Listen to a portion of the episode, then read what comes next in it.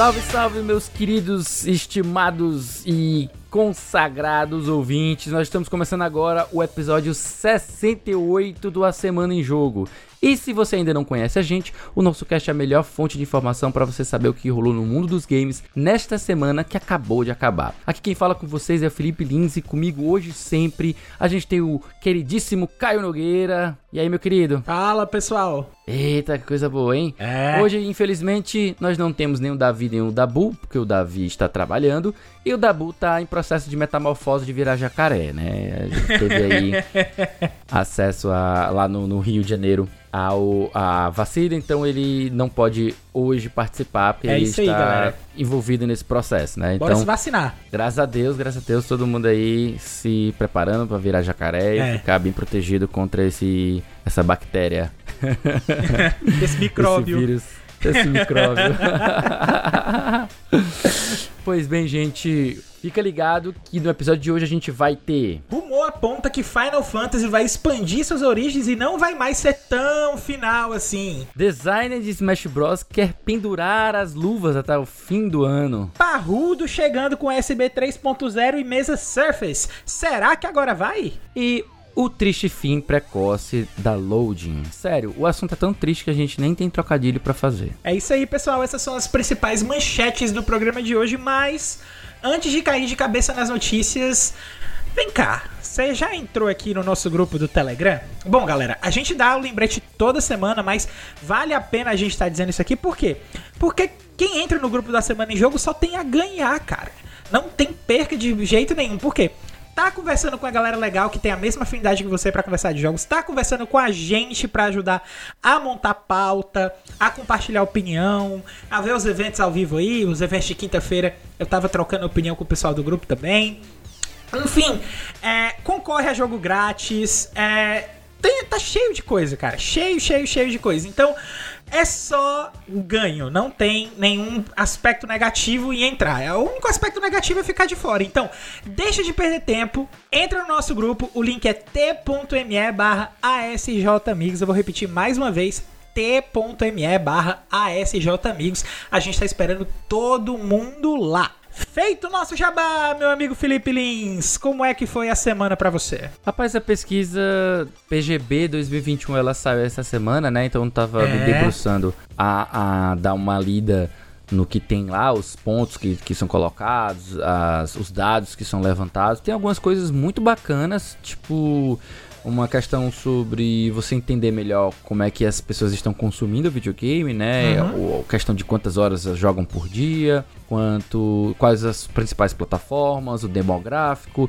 São coisas interessantes, né? Mas depois que eu tava terminando de ver a notícia, né, eu recebi uma uma informação, né, um, um- uma opinião sobre a PGB um pouco assim preocupante, não tanto, mas que aí diminui um pouco o, o, o valor da pesquisa por Aham. conta de algumas questões, né, que, que precisam ser observadas e esclarecidas por parte da CEO Group e o pessoal da Go Gamers, é, principalmente no, no tocante à questão da data de realização da pesquisa, porque ela diz, aponta somente que foi feita em fevereiro, né, mas ela não, não deixa claro em que ano, em qual fevereiro é ela. Eu- o que eu acho esquisito, né? Ela deveria ter feito, de- ter dito bem claro. É, com certeza. Que é entre dia, salvo engano, dia 6, é, dia 7. Dia 7 a 22 de fevereiro, mas ela não disse se é de 2020 ou se é de 2021, deixando a gente aí a crer que é 2021, mas informações que eu recebi dizem que são de 2020. É, O que já começa a ter um, um probleminha relacionado a, a, a quest- às questões que ele trata da pandemia, né? Se foi feito no momento pré-pandemia, né? Que foi a partir de março que a gente começou a ter isolamento, essas coisas assim. Uhum. Então eu acho que talvez tenha alguma distorção aí, mas é, é esquisito, sabe? Tipo, cabe ainda o pessoal da Seal Group e da Go Gamers, a gente vai tentar entrar em contato com eles para saber se tem a, a, alguma informação para esclarecer exatamente se foi feito em 2020 ou se foi feito em 2021, né? E tem outras coisinhas também, né, que alguns contrapontos eu vou até chamar aqui um convidado especial. A gente tem um áudio aqui do Dr. José Loures, que ele é um pesquisador também de jogos, e ele traz aqui algumas dessas questões que eu comentei, e aí vocês vão entender melhor do que, que a gente está falando, tá certo? Chega aí, doutor. Fala aí o que, que você tem para apontar sobre a PGB 2021. E aí, galera do A Semana em Jogo, tudo bem com vocês? Olá, sou José Loures, eu sou artista multimídia, produtor cultural e doutor em artes pela UNB. E desde a graduação eu pesquiso jogos, jogos de tabuleiro, jogos de cartas e uh, jogos digitais no doutorado, com ênfase na sexualidade dentro dos videogames. Então segue as minhas percepções da PC Game Brasil 2021. A primeira coisa que eu quero chamar a atenção de vocês é que ela foi realizada entre 7 e 22 de fevereiro. Contudo, ela foi vendida em diversos sites de notícias, como o The Enemy, como a pesquisa definitiva sobre o consumo de jogos digitais durante isolamento social. Em todos os locais eu vi a mesma manchete. Brasileiro joga mais durante isolamento social. Contudo, que isolamento social existia em fevereiro de 2020? Outro ponto importante foi que a pesquisa perguntou para os participantes qual era o seu sexo e não o seu gênero. Essa simples pergunta, ela anula várias questões sociais e sobre identidade dos participantes. Então, essa escolha não foi feita ao acaso, foi uma escolha política. E por fim, outro ponto que eu considero bastante falho na pesquisa é a segregação dos participantes entre casual e hardcore gamers. A pesquisa, ao fazer a separação, ela coloca o quê? A pessoa, o jogador que tem uma condição financeira maior de adquirir um, um videogame, uma plataforma mais cara de se jogar, é um jogador de, dito verdadeiro e aquele que não tem uma plataforma de ponta, um videogame caro de uma geração, é um jogador inferior. Você não busca entender a questão social, histórica e econômica por trás disso. E por todos esses motivos que eu apresentei aqui, eu acredito que essa pesquisa deve ser analisada com um viés mais crítico e menos oba-oba. Jogadores brasileiros jogam mais no lamento social. Pois é, são coisinhas pra gente ficar, é, tipo assim, é, não, não, não, chega a destruir, é, né? Mas, mas que... precisa de esclarecimento, né? Com certeza isso aí precisa, é, ser, ser, esclarecido. É, Antes que você me pergunte, né, cara, se isso destrói a, a, a, pesquisa, não, não destrói não, ela apenas torna uma parte da alguns dados, né, alguns dados que são colocados como questão do, do recorte, né, de, de tanto o recorte de gênero, né, que fica incompleto, ele apresenta somente masculino e feminino, ele falta incluir mais, mais identidades de gênero, né? Então é um pouco, um, um pouco mais complexo, até para que você tenha um recorte cada vez mais completo e mais detalhado do, do tipo de jogador que você tem no Brasil, né? uhum. Mas, e também tem a questão que o Dr. Loures levantou, que é em relação à questão da data, né? Porque se for realmente a, a parte toda que fala sobre, sobre a, a pandemia, sobre a questão da Covid, uhum. de ter aumentado, de ter é, ter um, tido um aumento de, jo de jogadores ou de horas jogadas, isso aí depende do que a gente tenha esse esclarecimento. Porque se foi feito em 2021, tudo bem. A gente tem dados mais, mais é, é, digamos, recentes, né, mais apurados, que podem exemplificar melhor e ilustrar melhor o período. Mas caso ele tenha sido coletado no ano passado, talvez haja aí uma, uma espécie de distorção em relação a, a a qualidade dos Sim, dados. com né? certeza. Porque, como eu falei, né? Não tinha, não tinha como a gente ter tido aquilo ali. Mas tem outros elementos muito bons da pesquisa, eu recomendo ainda a leitura delas. Tem elementos muito bons em relação à idade, né? Os recortes uhum. de idade também, que hoje você está bem distribuído, tem gente jogando em todas as idades, inclusive mais de 50 anos tem gente jogando também, apesar das, das das porcentagens serem menores, né? Você tem aí a questão de recorte por, por região, por plataforma e tal. Tem muita coisa também que tá que na, na versão gratuita não está disponível, tá? Ah, lembrando que essa informação da pesquisa do Brasil, ela da, da Game Brasil, ela foi colocada, trazida ao nosso grupo dos melhores amigos pelo Ismael Félix, É. né? Nosso ouvinte querido, que trouxe pra gente conversar sobre ela e aí a gente resolveu trazer aqui pra comentar aqui no comentário geral da semana. Mas não teve só isso não, a gente também teve muito jogo nessa semana, Teve, não, Caio? cara. A gente teve anúncios aí. Teve eventos, né? Essa quinta-feira ela serviu meio que como se fosse um esquenta aí pra. Para os anúncios que vão rolar não só na Summer Game Fest, mas também na E3, enfim, nessa temporada de verão, né? Que, que esse ano tá prometendo muito. A gente tem tanto Summer Game Fest quanto E3 acontecendo. Então, o, é, a Eita. quinta foi um, foi um verdadeiro esquenta pra gente. Então a gente teve aí anúncios de, de Dragon Quest, né? Durante o, o começo da quinta-feira, logo de manhãzinha cedo, porque foi um evento que foi transmitido pro Japão. E pra gente tava de manhãzinha cedo, porque pra ele já tava à noite, né? E. Não é, que nem, não é nem que ele tenha sido f- transmitido para o Japão, mas foi no Japão Uhum. e ele foi transmitido é, para o mundo todo com, com intérprete, né, com dublagem. É, acho que não sei exatamente era dublagem, acho que era intérprete a- a- ao vivo, né, algo assim, essas coisas assim. Exatamente. Aquela, aquela magia que o pessoal chama de, de tradutor simultâneo, pra mim isso é magia, cara. Eu não acredito Enfim, não. Eu não acredito não. Ah, teve os anúncios de Dragon Quest, a gente teve também aí o evento do Sonicinho, né? Que foi o Sonic Central, que teve tudo de Sonic aí. A gente vai ter coletânea de jogos clássicos do Sonic, vai ter relançamento do Sonic Colors, vai ter Sonic nas Olimpíadas de 2020. Não é no jogo do Mario, é no jogo normal com pessoas mesmo, que é literalmente um cara fantasiado de Sonic. Eu achei aquilo ali genial. e é, a- vai ter o desenho novo do Sonic também. Enfim, o Sonic Central foi todo focado basicamente em coisas do Sonic, né? É. E além disso tudo, a gente teve aí também, mais pro fim do dia, o evento de revelação de gameplay do Horizon Forbidden West, que tá bem bonito. E só. Teve Dying Light também, né? Teve o evento do Dying Light. Sim, sim, teve o Dying Light também junto do anúncio do Sonic, né? Então o pessoal tava vendo as duas coisas ao mesmo tempo. Ou via o Sonic, ou via o Dying Light, ou então ficava com dois monitores, um jogando outra coisa no outro.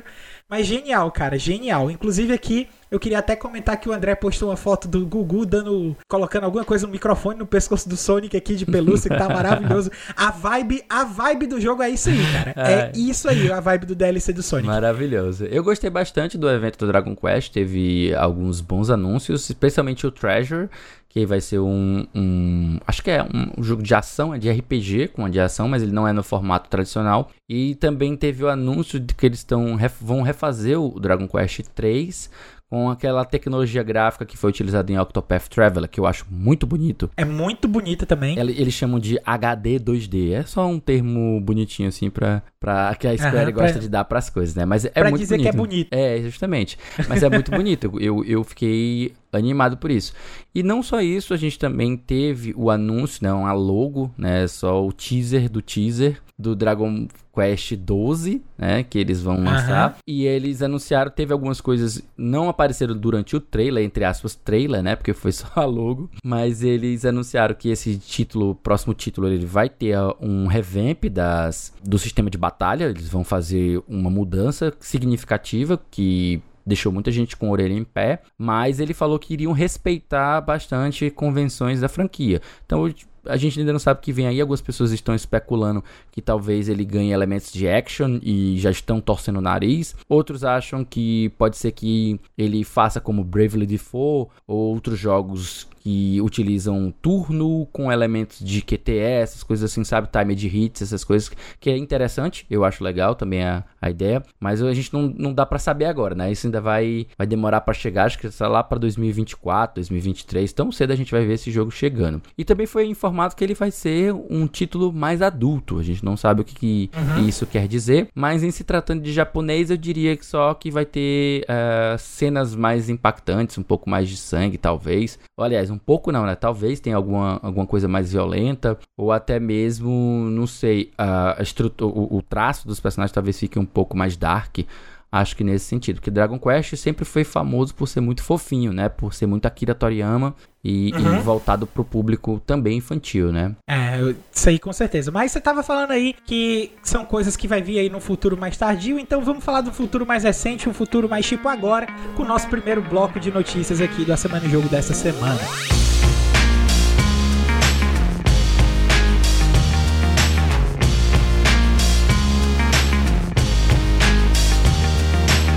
Muito bem, então vamos agora começar o nosso primeiro bloco de notícias do A Semana em Jogo. Começando aqui com rumor aponta que o novo Final Fantasy se chamará Origin. Notícia da Thaís Spear, nossa queridíssima Thaís, lá do Omega Scorpio, ou Omega Scorpio, não sei como é que pronuncia.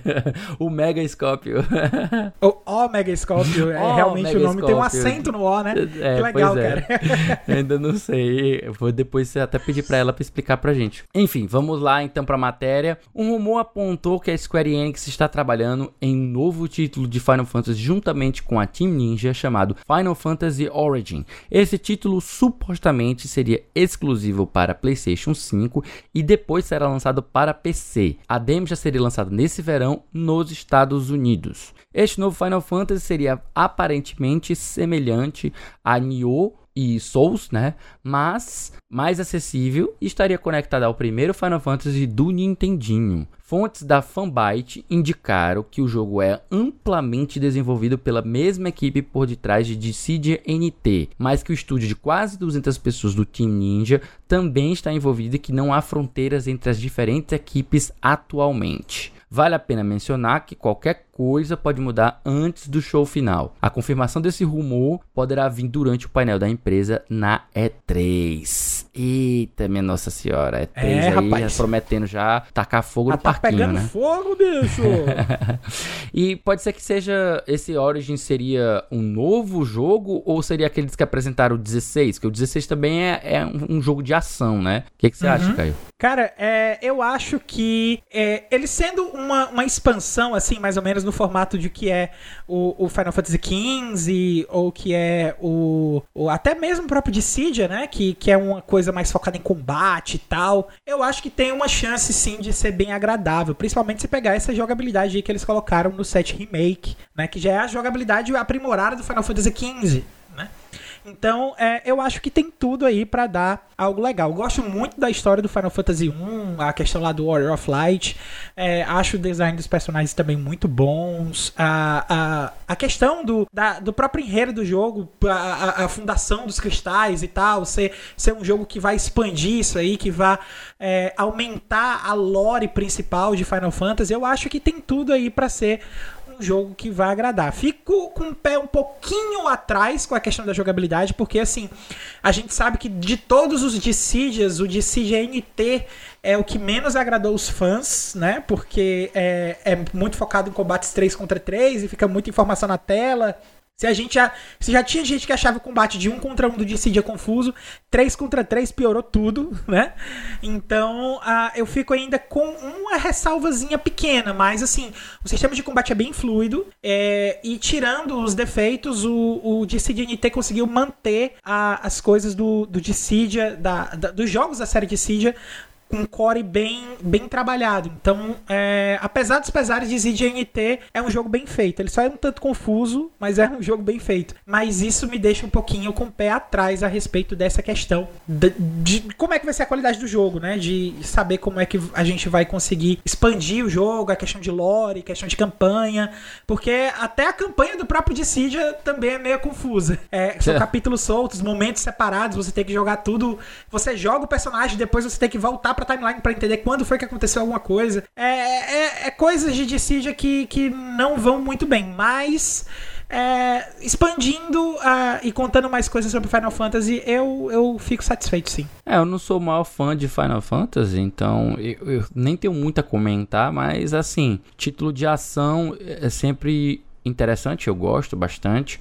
E assim, apesar de não ser o maior fã de Final Fantasy, eu gosto, gosto bastante da franquia, joguei quase todos, finalizei uhum. poucos, né? Eu acho que o, o que eu mais finalizei, acho que duas ou três vezes eu finalizei foi o Final Fantasy VII, o restante eu cheguei muito perto de finalizar, mas sempre tinha alguma coisa, ou eu perdi a paciência, eu não aguentava mais, porque eu, eu acho o sistema de turno deles bem engessado e bem. E, e, tipo, se eu acho Dragon Quest engessado. Final Fantasy que eu diga, hein? É da Fantasy que eu diga, né? Então. Mas apesar de que ele, ele traz mais mudanças, na minha opinião, do que a própria série Dragon Quest. Uhum. Mas assim, eu não deixo de experimentar, não deixo de jogar um bocado, até aquele momento em que eu digo, é, não dá mais, não aguento mais. Mas assim, como eu não sou uma boa pessoa para poder fazer os melhores comentários sobre esse rumor, e como a gente aqui também não gosta de dar ponto sem nó, a gente trouxe a própria Thaís lá do Omega Scorpio, que olhem só, é membro do grupo de melhores amigos do A Semana em Jogo, para comentar as impressões dela e as expectativas para esse novo Final Fantasy. Vai que é tua, Thay. Fala galera, aqui quem fala é a Thay, editora-chefe e diretora de comunicação do site canal Megascope. Eu tô cá invadindo novamente esse recinto, mas dessa vez para poder falar sobre o rumor do novo Final Fantasy aí que pipocou na internet esses dias.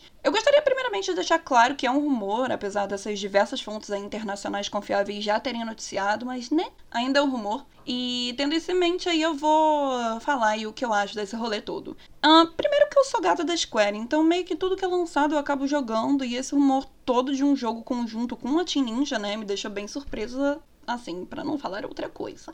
Esse jogo supostamente estaria sendo desenvolvido de uma forma bem fluida entre essas duas equipes, né, tanto a da Ninja quanto a da Square. E o nome desse projeto seria Final Fantasy Orange, né? E como o nome mesmo aí já dá essa dica, é, seria Origens, né? Então supostamente esse rumor já teria confirmado que seria um spin-off dentro do, do primeiro jogo de Final Fantasy no NES, né? Isso me deixa bem hypada, cara. Porque a gente sabe que vários elementos batizados da franquia, né? Ainda não estavam presentes nesse primeiro título, ou seja, a liberdade criativa em cima desse jogo pode ser gigantesca. E o que liga diretamente ao gênero Souls-like, né? Aí conhecido por, sei lá, Nioh, Dark Souls e por aí vai. A minha aposta, de verdade, é que por ser um game que a equipe vai ter uma grande liberdade criativa, dá para abordar um tema mais sangrento, obscuro e, assim, nada mais justo do que a Square se aproveitar aí desse título para surfar nessa onda desse gênero, né? Que a gente sabe que tá bem alta, querendo ou não querendo, né? É, tem, tem uma legião de fãs aí do, do gênero Souls-like é um famoso atirar para todos os lados. E, bem ou mal, já que a gente vai ter o Final Fantasy XVI sendo dirigido pelo o Yoshi-P, né, o, Na, o Naoki Yoshida, que volta essa temática medieval adulta, e agora com essa possibilidade, basicamente, de retornar ainda mais às origens, é... vai ter uma abordagem com uma jogabilidade diferente, né? Então, assim, vai sair um pouquinho da caixinha que os fãs da franquia estão acostumados. Eu acho que vale citar também que a Square tá on fire, né? Já que esse último relatório aí vazado confirmou que a empresa está pretendendo ampliar o material dos seus IPs, né?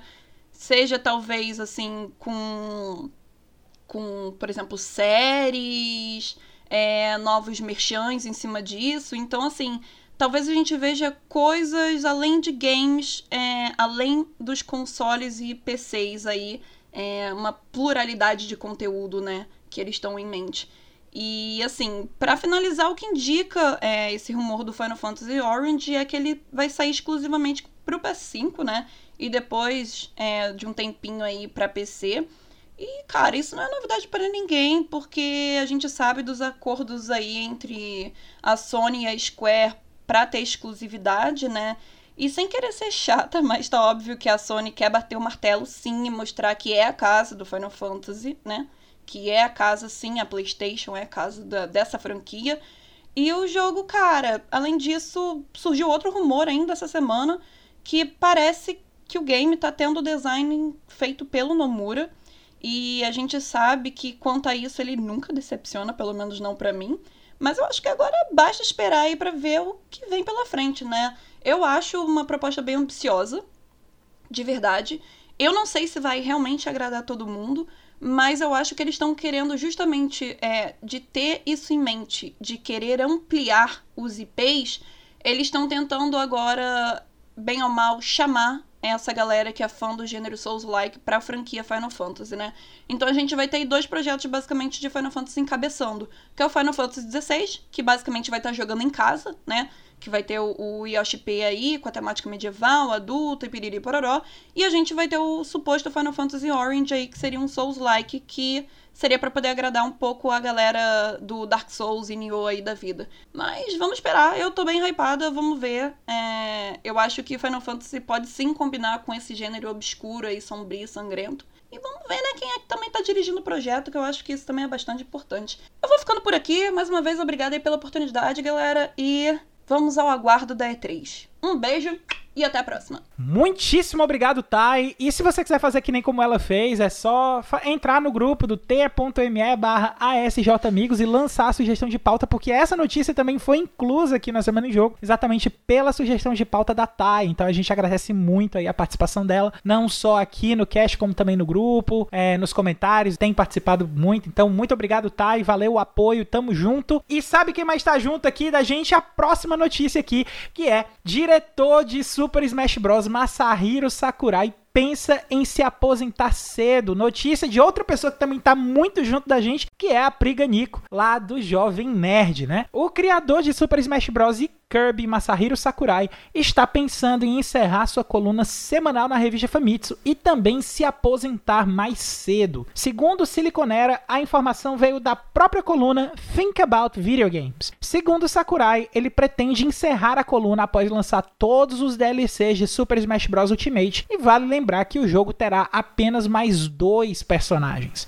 Sakurai estima que vai encerrar sua participação na revista ainda nesse ano mas reforça que este fim não significa que vai parar de trabalhar com jogos no futuro. Sobre a aposentadoria, o diretor comenta que pensou nisso durante a Golden Week, uma semana de feriados entre o fim de abril e começo de maio que engloba o Dia das Crianças e outras comemorações do Japão. De acordo com o artigo, Sakurai começou a refletir sobre sua vida após criar jogos e escreveu que pensa com, entre aspas, certo carinho na ideia de se aposentar cedo, dizendo que, entre aspas aqui também, tudo precisa acabar em algum momento. E aí, amigo Felipe, você acha aí que tudo precisa acabar em algum momento e que já chega aí pro Sakurai? Cara, tem é, é, essas frases assim de efeito, só me lembro daquilo. Tudo que é bom, onde acaba. Se o negócio não acaba, então talvez não seja tão bom. não, a gente pode tender a entender assim, né? Mas não sei, cara. Eu acho que, tipo assim, existem muitos benefícios de você se aposentar cedo, né? Especialmente se você tem uma, uma questão de uma liberdade financeira, uma independência financeira, né? Como o pessoal fala. E muita gente realmente sonha em conquistar essa, essa independência financeira em que o, o dinheiro acumulado passa a trabalhar para você e fica gerando frutos dos quais você é, consegue viver o seu dia a dia. E eu acho que ele deve estar tá realizando o sonho, cara. Se ele é, conseguir verdade. fazer isso, ele está realizando o sonho. Ele está é, é tendo muito sucesso na carreira dele, tendo trabalhado numa das franquias de maior sucesso da Nintendo e uma das, uma das mais proeminentes franquias de luta, até que faz um, um da, faz, chacoalha, né, a melhor forma de dizer, ele chacoalha o mundo dos jogos de luta que era muito focado nos fightans clássicos, né? Uhum. E aí quando aparece, quando aparece o, o, o, Smash Bros e começa a ganhar espaço, ele abre espaço também a debate sobre o que, que configura um, um, um jogo fighter, de luta. Né? É, muita gente fica dizendo, ah, não, ele não é um jogo de luta. Eu, eu, eu prontamente respondo, claro que não. É um jogo de corrida. É, é um jogo de RPG. é, é um adventure point and click. Smash Bros. jogo de corrida é o melhor comentário, cara. É, Smash Bros. é obviamente um jogo de Go, né? Um jogo de estratégia, um jogo de, de tabuleiro. Jogo de Só pode, Go. né? é. Velho, é, são coisas que nunca me, me tiram a paciência, sabe? A pessoa vinha argumentar que não é um jogo de luta. Não, é não, né? É não, é, é, um, é um jogo de The Sims, é um simulador de, de casinha, essas coisas. Bem, de qualquer maneira, aqui a indignação à parte, o legado do Sakurai, ele é inegável, né? O cara, tipo, sempre trabalhou com a finca e o pessoal até brinca que ele é tipo o Kojima da Nintendo, né? Ele tá sempre com o olhar pedindo socorro. É, é o pessoal brinca ele é escravo mesmo. da série. ele é escravo da série. Mas é isso, se ele realmente ele quiser se aposentar, eu acho massa. Eu acho que a pessoa tem que viver a vida, tem que curtir o máximo possível. Se ele já tem possibilidade de curtir a família dele, aquela casa maravilhosa que ele tem, que ele já gravou direto de casa, né? Durante o uhum. começo da pandemia. Ele fez direct direto da casa dele, então quero mais é que ele curta mesmo. E se ele ainda resolver trabalhar com jogos, beleza, volta aí e, e manda a tua. Mas ele tem que fazer o que o faz feliz mesmo e a gente só tem que aceitar a decisão dele, porque enfim, é a vida dele, né? É, eu acho que eu acho que não tem nem muito o que adicionar não, porque o teu comentário, na minha opinião, é exatamente o que eu penso a respeito da questão do, do, do Sakurai já ter feito as contribuições dele. O cara o cara revolucionou a, a, a, forma de ver jogo de luta, né? Não só na, nas mecânicas, mas também na adaptação de outros jogos de luta e de outros jogos em geral para dentro do universo de Smash Bros, né? Porque é, tá certo que o Smash Bros ele não foi o jogo que criou o, o, gênero de luta Rumble, né? Que é o, o que a gente chama aí do, dos jogos de Smash Bros. Algumas pessoas, né? Algumas é. pessoas chamam de Platform Fighter é. e tal, alguns Rumble. É, é, um termo que não, não existe de forma definitiva, não é num colo. É. O que, eu, o que eu vejo mais o pessoal falando, distinguindo, é Platform Fighter, porque aí você tem diversos clones isso, e ideias isso. que derivaram disso, né? E embora o, o, Smash Bros. não seja quem tenha criado, com certeza é a maior referência que a gente tem dentro da história dos jogos, né? Até mesmo pela marca e por toda a representação que o Smash Bros. tem dentro da cultura dos videogames. A gente não tem só personagens da Nintendo, a gente tem o Terry do, do Fatal Fury, a gente tem uh, o, um bocado de personagens de Persona, a gente tem Fire Emblem, a gente tem. Uh, deixa eu ver o que mais. A gente tem. Cara, tem baioneta, brother. Tem, tem Banjo, do Banjo Kazooie, tem tem tem muita coisa, tem Pokémon, tem e, e, assim, tudo junto numa coisa só, tem tem Castlevania, Entendeu? Então, tem é, é, é, é, muito marcante. E você pensar, não, você não só pensar em formas de colocar tudo no mesmo jogo, mas colocar tudo no mesmo jogo de forma que o, a, o trabalho original seja respeitado dentro do jogo, é de uma genialidade impressionante. Então, o Sakurai, ele é muito brilhante nisso. Ele foi, foi muito, muito. teve muito sucesso em fazer isso aí. Então, se ele quer descansar, o descanso é muito mais do que merecido, na minha opinião, também.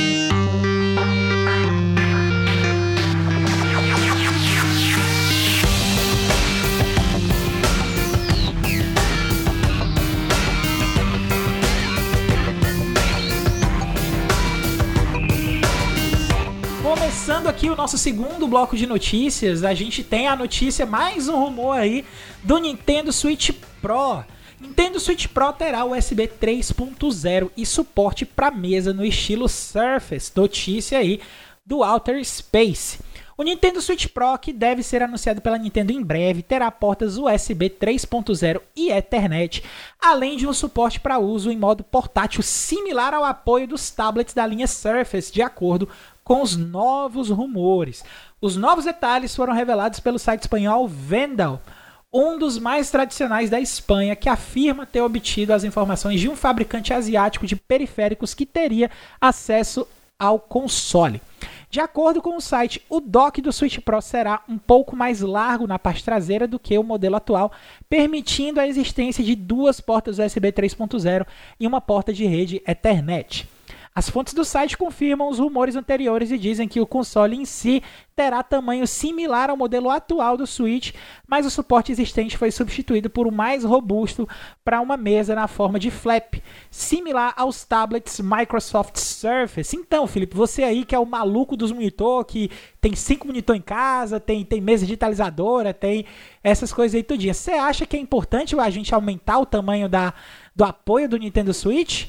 Cara, telas maiores sempre são interessantes, especialmente quando você está falando de densidade de pixels, né? Especialmente se você estiver falando de um Switch Pro com maior resolução, sabe? 1440 ou algo assim. Tá até na verdade até 1080 se a gente estiver falando de um aumento dele portátil, né? Porque ele portátil, salvo engano, é 720, eu não tenho essa informação aqui rápida, mas eu sei que ele tem essa limitação no portátil, né? E também quando ele faz uhum. a, a, saída para para a, a, tela da TV, ele faz um, um upscale para 1080.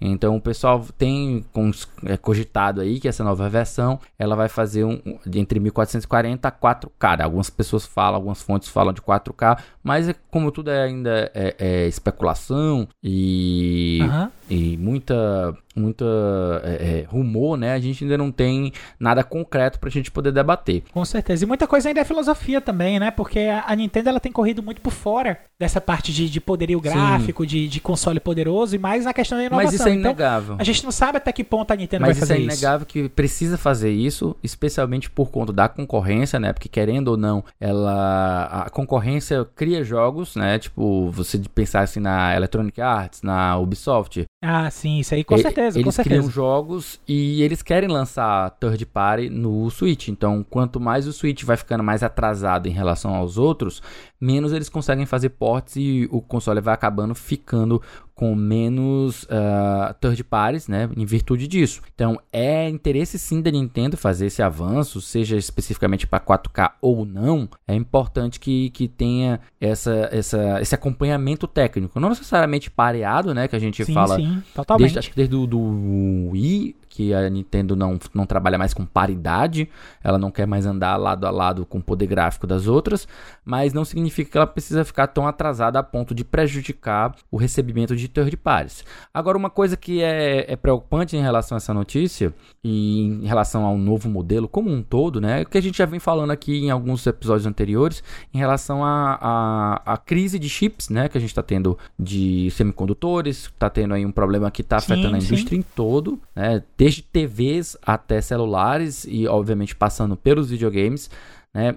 Tem uhum. outro assunto também, tem outro, outro ponto a ser considerado que está tendo uma espécie de mudança nos direitos trabalhistas lá no, na China, ou seja, parece que o cenário de lá está mudando e, e eles estão dando uma, uma mudança nesse sentido de aumentar custos, o que também pode impactar uhum. no preço desse novo modelo. Algumas pessoas, acho que o, o Takashi Mochizuki, lá do. Como é o nome agora do veículo dele? Eu esqueci agora. Mas enfim, acho, acho, que é Bloomberg, acho que é da Bloomberg. Ah. Aí o, o Mochizuki, ele, na, na peça dele, né, que ele falou sobre esse assunto, ele menciona também essa questão de, de, de estão querendo manter o preço a 300 dólares.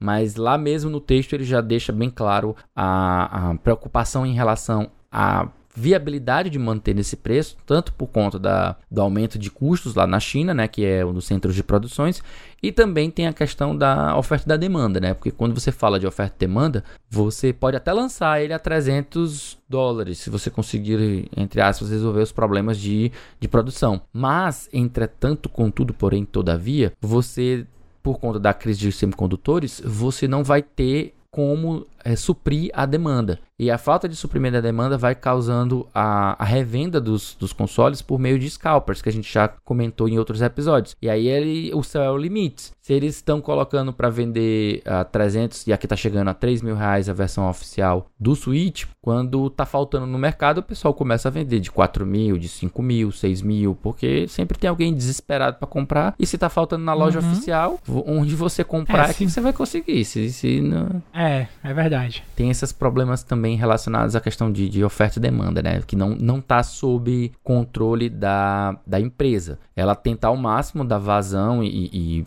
suprir a demanda, mas nem sempre ela consegue porque não depende só dela. Tá aí a Sony tendo problemas para suprir a demanda do PlayStation 5 desde o seu lançamento. É, não só também a questão da, dessa, da crise, né, pela falta dos condutores, mas também a crise gerada pela logística na pandemia, né? uhum. né? A, a gente está com essa dificuldade aí também, também é um agravante aí para não só para Sony, como também para a Microsoft, quanto para o próprio Switch atual, que a gente, a gente tem notícias aí, embora a gente não, não tenha jogado elas aqui no, no A Semana em Jogo, a gente sabe que o, os modelos tradicionais de Switch também já estão com uma certa escassez, uma certa dificuldade da Nintendo de, de produzir e talvez até pensar numa versão parruda do Nintendo Switch ainda ainda para esse ano talvez ainda seja sonhar muito alto. Eu acho que talvez pode sim ter um anúncio recente aí, talvez se a gente tiver alguma coisa na E3, eu não sei, é, porque todo, todo ano de E3 é isso, cara. As três últimas E3, todo ano de E3 a gente tava especulando, ah, vai ter o Switch novo, ah, vai ser tela de OLED, ah, vai pegar 4K, ah, vai ser com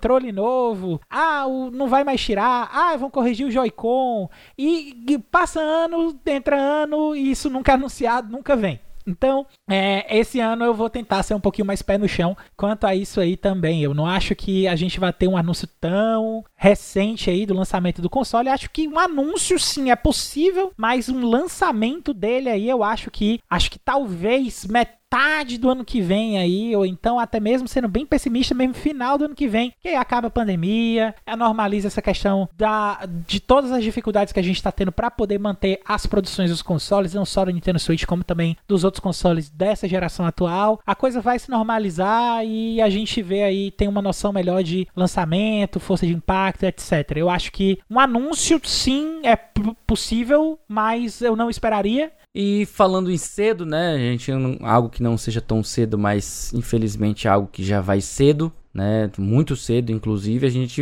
encerra o nosso, nosso bloco agora trazendo uma notícia que não é tão feliz, né? Não, não, não é tão bacana, que é a Loading, que é o canal de TV que acabou de ser inaugurado agora no começo de 2021, né? Com seis meses de funcionamento, na verdade foi no finalzinho de 2020, né? Trazer a notícia aqui direto da Tecmundo, pelo Thomas Schultz Costa, Loading demite todos os seus funcionários e não terá mais grade. É, também está presente lá na Voxel, na verdade.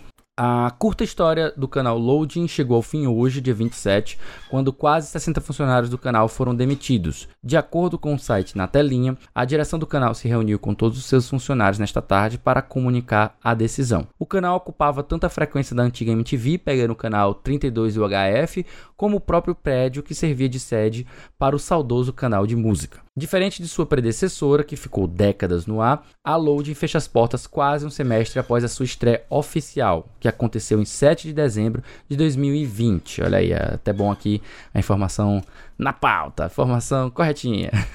Aqui tem informação! Aqui tem informação, pois. Muito bem. De acordo com o site na telinha também, o executivo Anderson Abraços sem trocadilhos, gente, a gente não consegue fazer porque a notícia é triste. Teria alegado que a Calunga, principal patrocinadora do canal, desistiu do projeto, o que inviabilizou a continuidade da empreitada. A ideia da Load era tentar reunir bastante conteúdo sobre videogames e pautas otaku, com muitos animes recentes e clássicos ocupando a sua grade. Mas já na primeira semana de atividade, toda a sua redação de esportes pediu demissão e agora o resto dos funcionários foram demitidos. Neste segundo, o canal está passando algumas reprises de programas antigos e a produção de material inédito com seus apresentadores já foi descontinuada. Ainda não sabemos até que dia exatamente a loading vai continuar no ar. Notícia realmente triste. A gente, inclusive, tem um amigo, colega nosso aqui da, da redação, próximo, né? bem próximo, que é o Rafael, o, o Rafael Martins, né? Que, que a gente já teve aqui a, a participação e presença dele quando ele estava na Legião dos Heróis, ele havia sido recém-contratado, né? Então, infelizmente, ele teve essa notícia ruim, como todos nós temos. E a gente teve inicialmente nessa questão dos esportes. Relembra pra gente, Caio, como foi essa questão da, da redação das esportes que pediu demissão? Eu, eu lembro que foi cara, alguma treta, né, na época. Cara, é, é, foi, um, foi um negócio assim bem, bem estranho que aconteceu, na verdade, porque a, ao que se deu a entender da situação dessa parte de esportes era que estava sendo feito um jornalismo, um, um, jornalismo editorial sério, uma coisa que foi uma notícia né? até de denúncia, é um jornalismo investigativo de denúncia de machismo dentro do cenário dos esportes e tal, denunciando, e realmente a matéria que foi pro ar foi muito elogiada, estava bem construída, era algo bem, que é uma linha bem séria, uma, uma vertente que é até bem corajosa do pessoal ela, lá. Ela chegou aí ao ar, eu, eu, eu Chegou, eu que... chegou, ela foi transmitida, ela foi transmitida. Interessante, e, tipo assim, a repercussão veio depois que a notícia foi transmitida. Porque hum. depois que ela foi transmitida, foi percebido que um dos alvos da, da reportagem era um sócio da, uh, da, da Loading, né? Não, não diretamente, mas trabalhava em parceria com o sócio. Era um dos investimentos dos sócios da Loading. Ah, então, a, a gente meio que tem uma coisa meio, meio é, meio que contramão aí, meio divergente dentro do que aconteceu daí, porque os funcionários falavam que estavam se demitindo porque a, a foram censurados dentro da, da, da, da emissora e a emissora falou que não não estava tão preocupada em censurar, mas estava assumindo uma, uma postura de pauta branca, uma postura de a gente quer entretenimento, a gente não vai atrás de confusão com ninguém, a gente não quer fazer investigação com ninguém, então a gente vai pensar Censura. em jogos como entretenimento e não como jornalismo sério, o que é. eu acho, na minha opinião, um, algo bem falho, porque é um arremedo, a, a equipe cara. que estava lá a, a, não, a equipe que tava lá fez um trabalho maravilhoso, maravilhoso. Então. Então, mas assim, de, de. Por mais que tenha sido maravilhoso eles não quererem seguir essa linha editorial, é, é praticamente assinando uma questão de censura. Nós não queremos trabalhar com esse tipo de coisa, vamos censurar aqui e vamos focar em outras coisas. Tipo, pois é. eles poderiam ter, sei lá, é, é, dito, ó, oh, gente, a gente. E, e não faz sentido também eles terem contratado pessoas tão talentosas e terem dado a liberdade deles fazerem esse tipo de, de, de de quadro, né, de programa, para depois vir desistir porque mexeu com quem era protegido dele, sabe? Para mim isso não, não uhum. cola não essa história, sabe? Para todos é. os efeitos foi uma questão de censura. Enfim, É, de qualquer concordo que- maneira. eu concordo que foi censura também. De qualquer maneira, é inegável aí que a empresa ela teve muito, muito pouco tempo, assim, se me permite dizer, para ter exatamente o desenvolvimento, né? E eu sei que é, é seis meses é muito pouco para qualquer tipo É, de, não, de, e de até pra empresa, começar, cara. se você pensar até em, em- em questão de lucro, cara, seis meses pra você querer ter lucro em alguma coisa, Pois é, não- é muito não dá, rápido, não dá, cara. tem que não ser, dá. você tem que pensar num projeto a longo prazo. Não Sim. tem como ser uma coisa assim curta pra, pra dar um retorno imediato. A gente tem Sim. um cenário de jogos forte no Brasil, mas querer comparar o cenário de jogos do Brasil com o que é fora do Brasil, principalmente com o cenário norte-americano, japonês, E patrocinadores polos, também, né? É, dos grandes polos é, é, é- é loucura. É, não, não dá esse retorno imediato. Pois é, e aí isso deixa um, um gosto amargo, né? Muita gente com raiva do, da Calunga e com razão. Pelo que eu entendi, eles não eram basicamente patrocinadores, né? Apesar da notícia falar de patrocinadores, pelo que eu soube, eles eram sócios, né? Eram dos sócios proprietários da empresa. A Uhum. empresa que era, era formada por, por dois sócios da Calunga e mais um, um outro sócio. Eles três eram donos da Loading. E aí, quando dois dos sócios saíram, que também eram uma boa parte do investimento, né, do financeiro, não tem mais como o projeto se sustentar, porque infelizmente não tem dinheiro, né? Acabou. A, a- oportunidade que poderia existir de continuar o projeto seria se o executivo, o Anderson, né, ele conseguisse su aí, suprir esse novo sócio, sei lá, oferecesse para uma Magazine Luiza ou É, uma um Amazon sócio, da né? vida, um novo sócio para tocar o projeto seria uma forma do, do negócio sobreviver. Mas a gente não sabe a verdade nisso, não sabe se ele já tentou isso, ele não conseguiu, isso É. é só especulação da nossa parte. Vale dizer que até o momento que a gente tá gravando ainda não teve nenhum posicionamento oficial por parte da Loading, né? A gente já teve aí várias movimentações por parte dos jornalistas que foram despedidos, inclusive foi uma equipe, um número até expressivo aí, algo em torno de 60 pessoas, 60 Uhum. pessoas de calibre altíssimo que a gente sabe que o pessoal da Loading tem. Redatores, apresentadores, mesmo, né? é, da Loading mesmo, até o momento não teve nenhum pronunciamento oficial sobre o caso. O que na verdade talvez nem tenha, já que ah, ela vai ficar ainda sobrevivendo com algumas reprises e depois deve encerrar as portas, né? Pelo que eu- uma pessoa na internet me falou, não tem como a gente é, assegurar, né? Que eles venderam também já a estrutura, então é só a questão de terminar o contrato e eles entregarem, né? Então é é algo que tá só mesmo, só aguardando o dia de fechamento, algo como foi o final da MTV também, no finalzinho dela, ela também estava passando por algo muito similar. tá? O, o pessoal ia trabalhar sem ter vontade, porque estava só cumprindo tabela. Foi nessa época que teve o, o último programa do mundo, que é um dos programas de comédia que eu mais ri na minha vida. Já cheguei a cair da cadeira de tanto rir, de tão bom que era. Mas enfim, a gente meio que fica na esperança de alguma tratativa por parte do- dos executivos. Talvez, quem saiba, ele consiga levar alguns dos programas que eles criaram na grade da, da Loading para outras emissoras, talvez. É uma possibilidade, sabe? A gente que ventilando é, é, possibilidades e, e- e formas de salvar o projeto. Vem, vem em mente essas ideias, sabe? De vender os programas, de conseguir outros sócios proprietários, mas tudo isso é complicado, especialmente no momento de pandemia. Mas, sei lá, com tanta gente enriquecendo e cada vez mais, tipo o Jeff Bezos, que cada vez mais fica mais rico com a Amazon, o pessoal da Magazine Luiza também, que aumentou muito a fortuna deles, eu acho Aham. que não seria, não seria ruim eles investirem num negócio desse, sabe? Mas, enfim, ninguém sabe como são os trâmites disso, só quem tá envolvido. Pois é, cara, com certeza eu acho que é um caso aí de muita tristeza, como a gente já deixou claro, né? Eu acho tão triste que, assim, a gente vai pedir desculpa aqui pros nossos ouvintes, que normalmente a gente faz algumas conexões engraçadinhas, mas a gente não tá com, com espírito para fazer essas conexões, a gente vai só puxar o nosso próximo bloco aí, que é exatamente os lançamentos da semana aí, pra gente dar uma animada aí na, no final dessa edição desse cast dessa semana.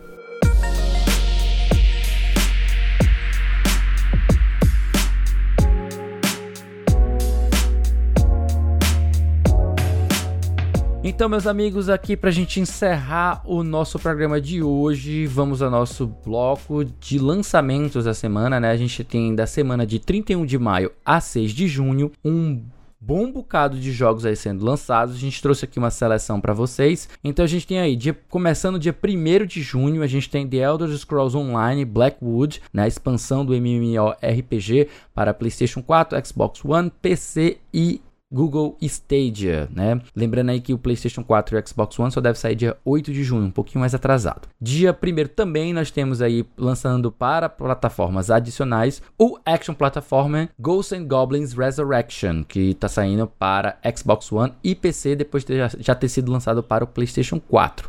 Nós também temos ainda no dia 1 de junho mais outros lançamentos, acho que tem mais quatro são eles: Necromunda Hired Gun para PlayStation 5, Xbox X, PS4, Xbox One e PC. Temos o Operation Tango, um action adventure saindo para o PlayStation 5, PlayStation 4, PC, Xbox X e Xbox One. É muito X pra uh -huh. gente sempre pronunciar, né? Uh -huh. Tem Stonefly também, um action adventure também saindo para quase todos os consoles: PS5, PS4, Xbox Series X, Xbox One, PC e Nintendo Switch. Virtua Fighter 5 Ultimate Showdown, jogo de luta aí saindo para o PlayStation 4 e o último lançamento do dia 1 Wreckfest, jogo de corrida para PlayStation 5. Já tem até notas mais ou menos aí, um 78 no Metacritic, já deve estar tá dando algum interesse para quem gosta desse gênero. No dia 3 de junho a gente tem Astalon Tears of the Earth, saindo para PlayStation 4, PC, Xbox One e Nintendo Switch, um action platform aí para quem é fã do gênero.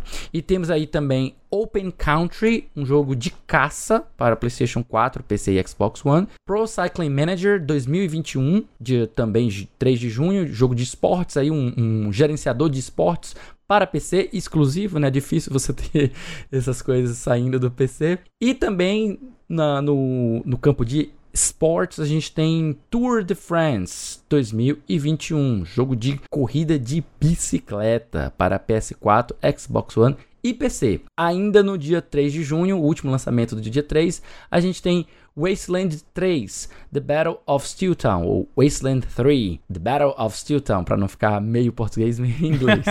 Expansão desse RPG maravilhoso para PlayStation 4, Xbox One e PC. E por último, no dia 4, a gente tem mais três lançamentos que são DC Super Hero Girls Team Power, um action adventure exclusivo para o Nintendo Switch, e temos The Last Kids on Earth and the Staff of Doom, um action adventure para PlayStation 4, PC, Xbox One e Nintendo Switch. E por último, mas não menos importante, Sniper Ghost Warrior Contracts 2, lançamento desse tactical shooter aí para PlayStation 5, PlayStation 4, Xbox Series X, Xbox One e PC. E depois dessa extensa e cansativa lista, a gente ainda não terminou nossa, nossos anúncios, porque a gente tem os jogos que estão saindo aí pela PlayStation Plus e para Xbox Games with Gold. Manda aí, Caio, pra gente. Então, gente, esse mês na PlayStation Plus nós temos aí o lançamento de três jogos, né?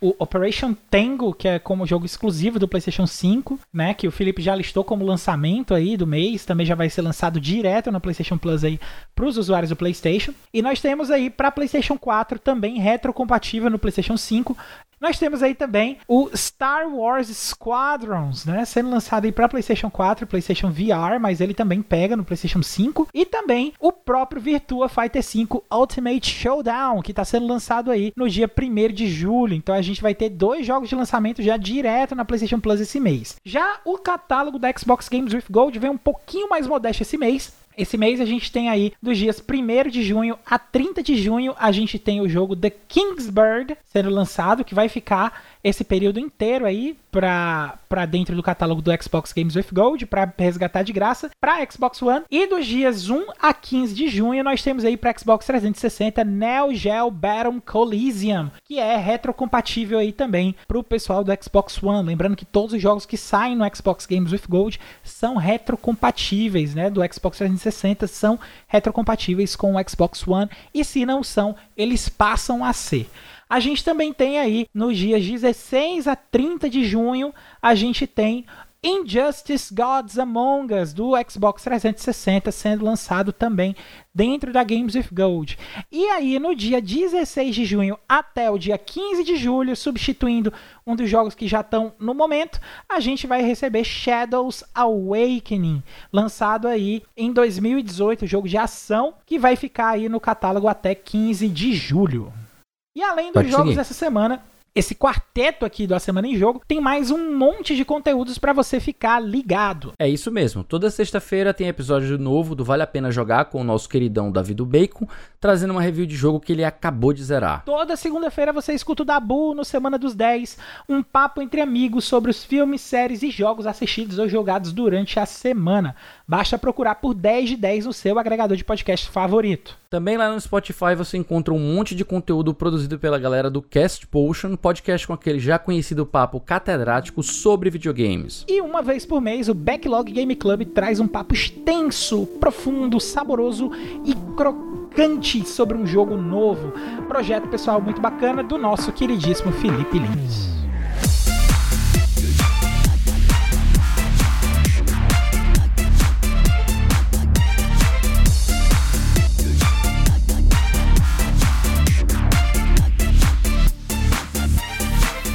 Então isso, meus amigos, este foi o episódio 68 da Semana em Jogo. Se você ouviu até aqui, olha, muitíssimo obrigado. E se você gostou do episódio, assina aí o feed do cast e fica ligado que semana que vem tem mais. Antes de encerrar o cast, a gente deixa aqui nosso obrigado também ao pessoal do Omega Scorpio, Game Blast, Tecmundo Voxel e Jovem Nerd pelas notícias lidas nesta edição do Cast. Reforçamos também mais uma vez, deixamos aqui o convite para quem quiser entrar no nosso grupo do Telegram e trocar uma ideia mais direta com a equipe do A Semana em Jogo, basta acessar o link t.me barra.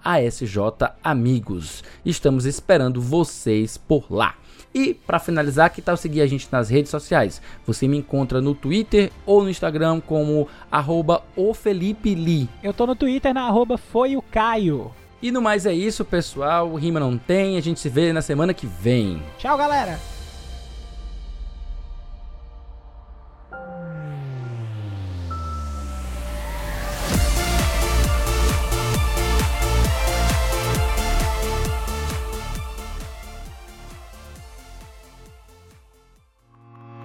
Este podcast foi editado por Felipe Lins.